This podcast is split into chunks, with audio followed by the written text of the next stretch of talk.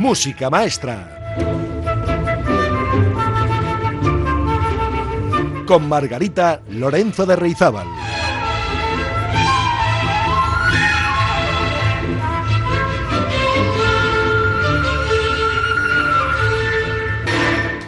Muy buenas amigas y amigos, bienvenidos una semana más a Música Maestra, su programa de cabecera si les gusta la música clásica y si no, también, porque este es el programa más adecuado para que ustedes se inicien en los secretos de la música clásica.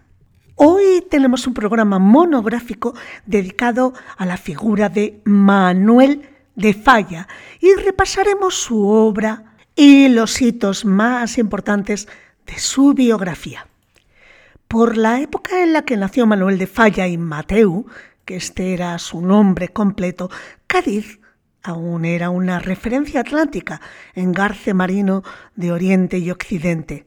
Cádiz era una ciudad colonial ligada a las inmensas colonias americanas de España y a las del Pacífico, el puerto para el camino de América hacia Occidente y para el de las Filipinas y las Marianas, así como las Palaus y las Carolinas hacia el lejano oriente. Por eso se establecieron en la ciudad de Cádiz desde tiempos antiguos gentes de otros países, como de otras regiones de la misma España. En Cádiz había gran número de apellidos catalanes, como también los había vascos y de fuera de España. Y ejemplo de ello son los apellidos de Falla, el del padre, valenciano, y Mateu, el de la madre, catalán. Sepan que antes que músico Falla se sintió escritor, y así lo señalaba en una carta a un amigo. Decía, no obstante, mi vocación, a pesar de mi amor por ciertas músicas, no todas, siempre se inclinaba hacia el lado literario, a la prosa, no al verso. Bueno, pues fruto de su inicial inquietud literaria fueron las revistas manuscritas que Falla crea con la colaboración de algunos amigos entre los años 1889 y 1891. Los nombres de esas revistas son El Burlón y El Cascabel. Con la adolescencia despertará la definitiva vocación. En una carta a Golán Manuel, escrita en 1928, Falla comenta de forma muy vívida su caída en la composición cuando contaba 17 años de edad. A partir de ese momento, dice Falla, algo como una convicción tan temerosa como profunda me impulsaba a dejarlo todo para dedicarme completamente al estudio de la composición. Y esta vocación se ha ido tan fuerte que llegué a sentir incluso miedo, ya que las ilusiones que despertaba en mí estaban muy por encima de aquello que yo me creía capaz de hacer. No lo digo desde un punto de vista puramente técnico, sino en cuanto a la inspiración, en el verdadero y más alto sentido de la palabra, esa fuerza misteriosa sin la cual no se puede realizar nada verdaderamente útil. Y de ello yo me sentía incapaz. A sus 20 años Falla vivía a caballo entre Cádiz y Madrid. Dos ámbitos musicales diferenciados reclamaban su atención. Y a la par, en calidad de alumno libre, Falla realiza los estudios musicales en el Conservatorio de Madrid, donde tendrá a José Tragó como maestro de piano y los finalizó en 1899 tras obtener el primer premio de piano de dicho centro. Pues vamos a empezar a escuchar música de Falla. Por ejemplo, comenzamos con un fragmento de La vida breve, drama lírico en dos actos y cuatro cuadros, con libreto de Carlos Fernández Show. Falla compuso esta obra entre 1904 y 1913. Vamos a escuchar la primera danza de la vida breve, danza española.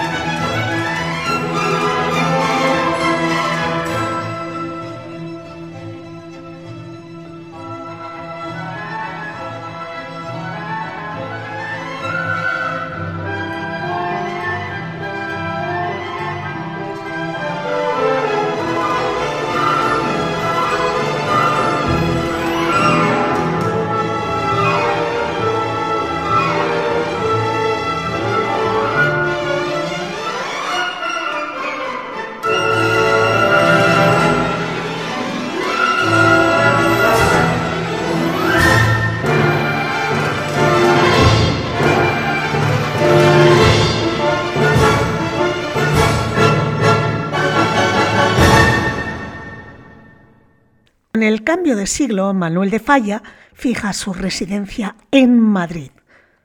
La precaria situación económica familiar y un panorama musical español que apenas si ofrecía a los compositores otra salida profesional que la dedicación a la zarzuela influyeron en la aproximación de Falla al género chico, a pesar de que no era del gusto del gaditano.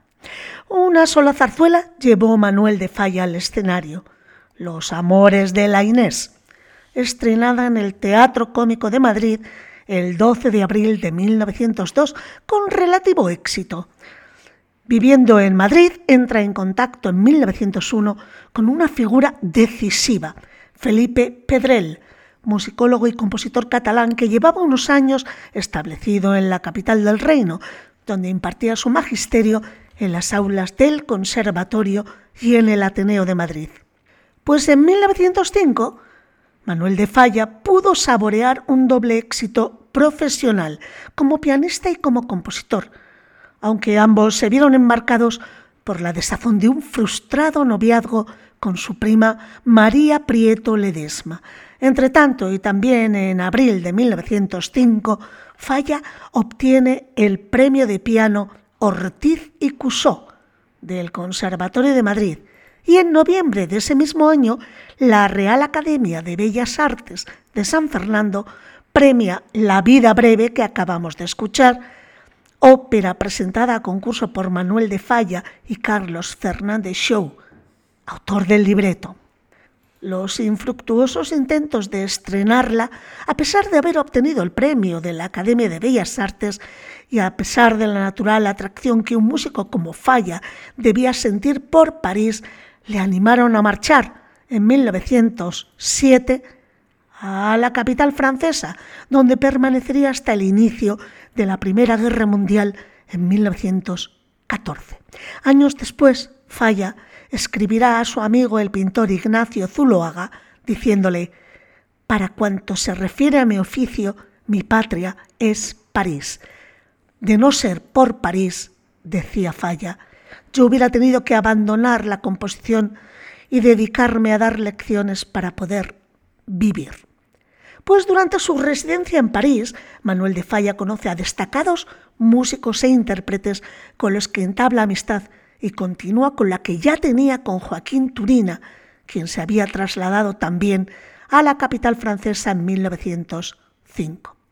A pesar de la estrechez económica con la que vive y de la lucha por lograr llevar a la escena su ópera La vida breve, Falla siente que está en su lugar. Les invito a escuchar a continuación El amor brujo, un fragmento de esta gitanería en un acto y dos cuadros, escrita expresamente por Manuel de Falla para Pastora Imperio, el libreto de Gregorio Martínez Sierra. Vamos a escuchar la pantomima del amor brujo y escucharemos a Nati Mistral, mecho soprano, con la orquesta New Philharmonic dirigida por Rafael Fribeck de Burgos es una grabación de 1966.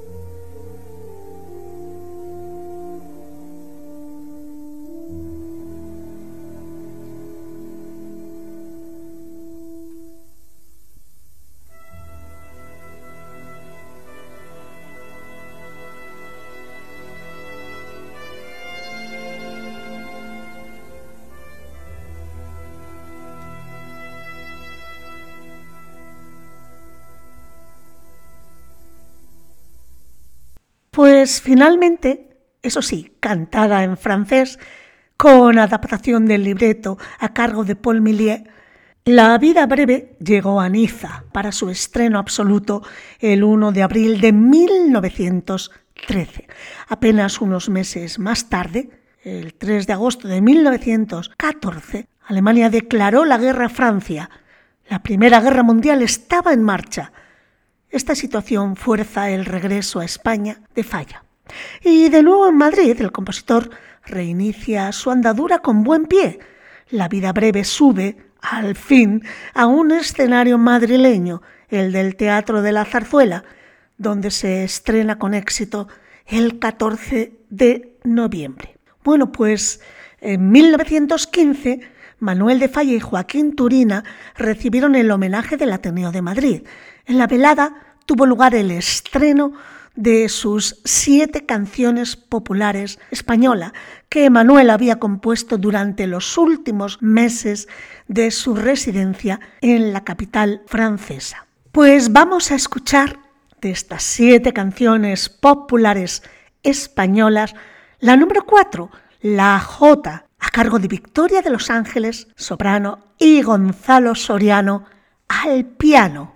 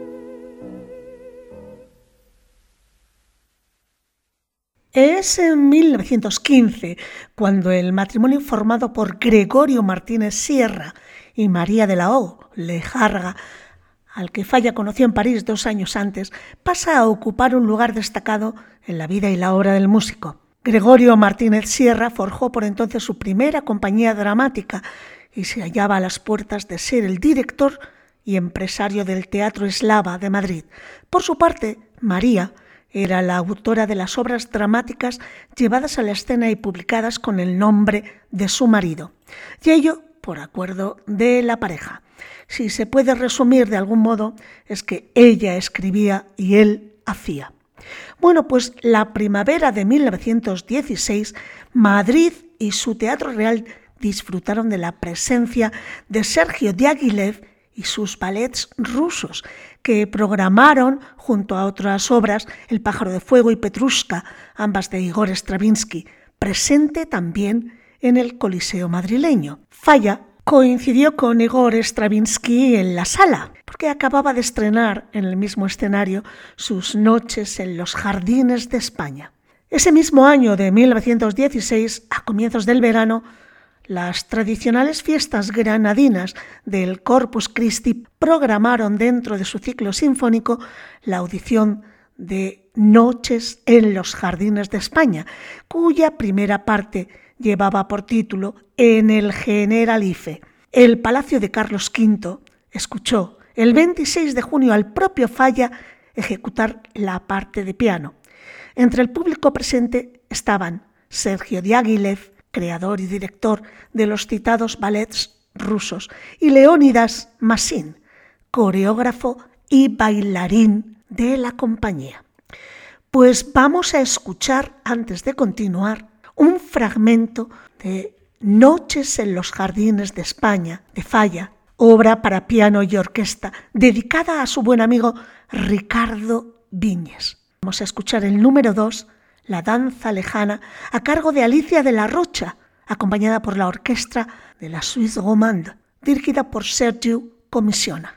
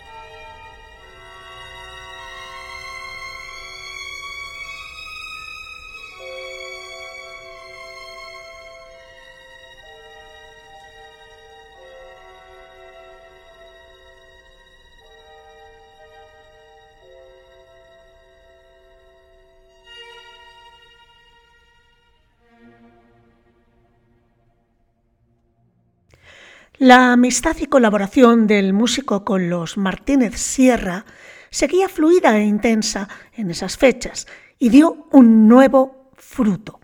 La pantomima titulada El corregidor y la molinera, que se estrenó en el Teatro Eslava de Madrid en 1917. Estaba basada en la novela de Pedro Antonio de Alarcón, El sombrero de tres picos. La pantomima debía transformarse en un ballet para la compañía de Diaghilev, según lo acordado por este y Falla. Ambos, junto al coreógrafo Massin, emprenden un viaje en el verano de 1917 por distintas ciudades españolas con esta pantomima de El corregidor y la molinera. Tanto, el creador de los ballets rusos, Diaghilev, ha sumado a Pablo Picasso al proyecto y es el pintor quien firmará los figurines, el decorado y el telón para El sombrero de tres picos, título definitivo del ballet. Bueno, pues en este momento la Primera Guerra Mundial estaba en sus últimos meses. En Londres, en el Teatro Alhambra, los ballets rusos estrenaron el 22 de julio de 1919 el sombrero de tres picos, con coreografía de Leónidas Massin. Sin embargo, Manuel de Falla no pudo disfrutar del éxito obtenido, porque ese mismo día moría en Madrid su madre. Al respecto, el poeta Juan Ramón Jiménez escribía una carta a Falla en los siguientes términos. El mismo día leí en el periódico El Sol su tristeza de hijo y su éxito de músico. Le mando un abrazo fuerte en el que querría que sintiera usted con la misma intensidad que salen de mí mi admiración y contento fundidos con mi cariño y mi pena. Pues vamos a escuchar a continuación del sombrero de tres picos uno de los números, la parte primera, la danza de la molinera, que es un fandango y la vamos a escuchar a cargo de la Mahler Chamber Orchestra dirigida por Pablo Eras Casado.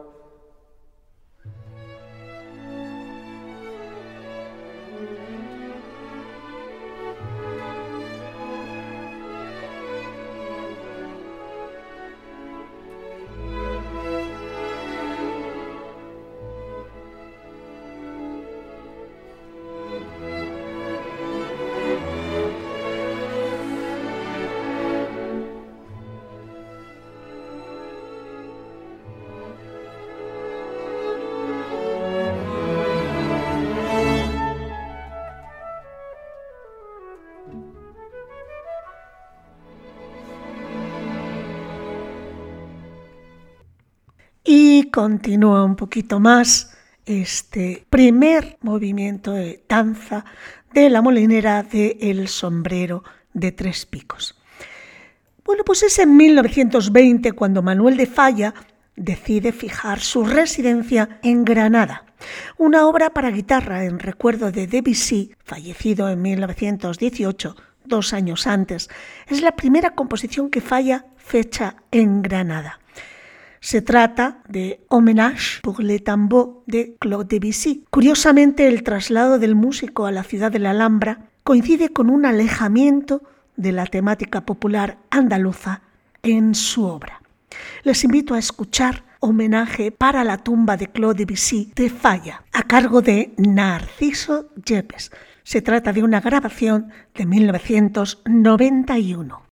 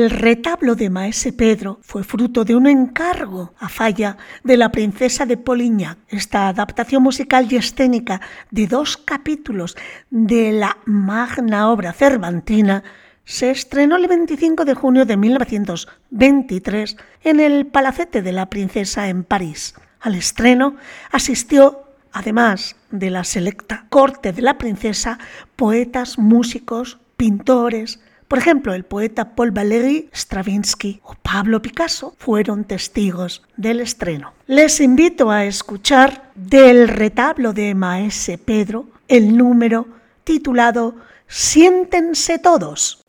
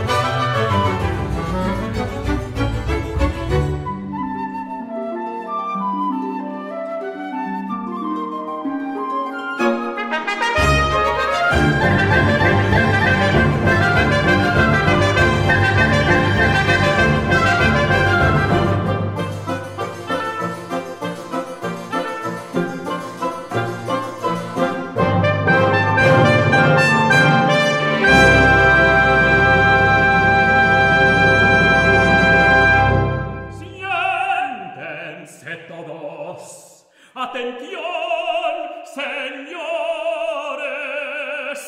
que comienza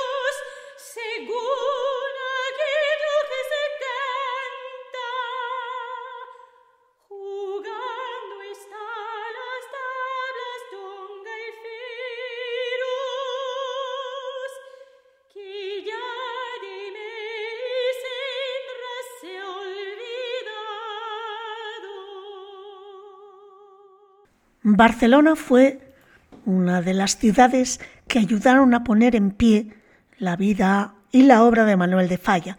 El Palau de la Música de Barcelona acogió en 1925 el estreno de Psique, composición de Falla sobre un poema de Jean Aubry. También el Palau de la Música de Barcelona fue el escenario del siguiente estreno de Falla, su concierto para clave y cinco instrumentos. La famosísima clavecinista Banda Landowska, a quien está dedicada la composición, la interpretó, acompañada por un grupo de profesores de la orquesta Pau Casals, dirigido por el propio Manuel de Falla. En 1927, el compositor andaba ya pensando en su siguiente obra, Atlántida, Llegados los años 30, todo parece sucederse de forma un tanto desbocada en la sociedad española. Tras su proclamación en abril de 1931, la Segunda República Española comenzó a definir un nuevo modelo de Estado no confesional, lo que derivó en un dramático choque entre la Iglesia y el Estado, asunto este tratado por Falla y Fernando de los Ríos, entonces ministro de Instrucción Pública y Bellas Artes, en la correspondencia que ambos mantuvieron durante los primeros meses de 1932. El asesinato en Granada de Federico García Lorca el 19 de agosto de 1936 pone definitivamente ante los ojos de Falla la durísima realidad de la guerra civil. Lorca será el amigo perdido a quien a duras penas aludirá el músico en el futuro. Finalizada la Guerra Civil Española y a las puertas de la Segunda Guerra Mundial, el 28 de septiembre de 1939, Manuel de Falla y su hermana María del Carmen abandonan su casa de Granada y comienzan un viaje que ha de llevarles a Argentina. El motivo inicial es el compromiso adquirido por Falla de dirigir en el Teatro Colón de Buenos Aires una serie de cuatro conciertos. Pues les invito ahora a escuchar Psique, obra para flauta, arpa, violín, viola, violonchelo y mecho soprano, compuesta en Granada en 1924. Observarán que el lenguaje que emplea a partir de estos últimos años falla eh, difiere bastante de los comienzos, más en línea con lo que se estaba haciendo en Europa, en París concretamente, un neoclasicismo musical más disonante y más atrevido.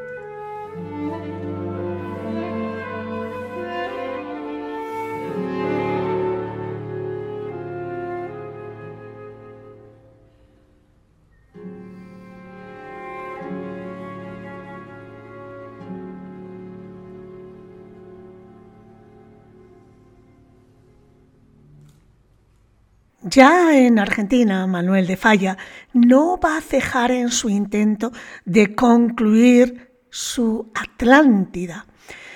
La verdad es que el continente americano le ofrecerá nuevas referencias, nuevos apoyos para la obra. Sergio de Castro, uno de los jóvenes amigos y colaboradores de los que se rodeó el compositor en tierras argentinas, regaló al músico unas fotografías de las ruinas de Machu Picchu, en Cuzco, Perú, que impresionaron vivamente a Falla por ser, según su opinión, lo único que se asemejaba realmente a ese paisaje imaginado por él de la Atlántida y a la escenografía que soñó para dicha obra. El 18 de noviembre de 1939, los bonaerenses pudieron ver a Falla dirigir en el Gran Teatro Colón de la capital argentina. Pero nueve días antes de cumplir 70 años, en 1946, un 14 de noviembre, fallece Manuel de Falla en su casa argentina a causa de una parada cardíaca mientras dormía. El 22 de diciembre sus restos son embarcados rumbo a España y acompañados de su hermana María del Carmen arriban al puerto de Cádiz el 9 de enero de 1947 en Cádiz su cuerpo será depositado definitivamente en la cripta de la catedral. Hay una frase con la que me gustaría concluir esta breve reseña de la vida y obra de Manuel de Falla, y es un lema que repetía el artista a menudo. Un artista puro, que no conoció más que un principio, la exigencia. Falla decía, todo lo que pueda ser mejorado no está terminado. Pues concluimos ya, les dejo con un pasaje de esa Atlántida, una cantata escénica en un prólogo y tres partes compuesta por Manuel de Falla y basada en el poema en lengua catalana La Atlántida de Verdaguer. La verdad es que la dejó inconclusa, pero fue revisada y terminada por su alumno Ernesto Hafter. Y nada más por hoy, espero que hayan disfrutado con el programa y que hayan conocido, que hayan, les haya permitido conocer un poco mejor el periplo vital de este gran, gran compositor. Nos vemos la semana que viene con más aventuras, más buena música, si ustedes quieren. Sean felices y que la música les acompañe. ¡Agur!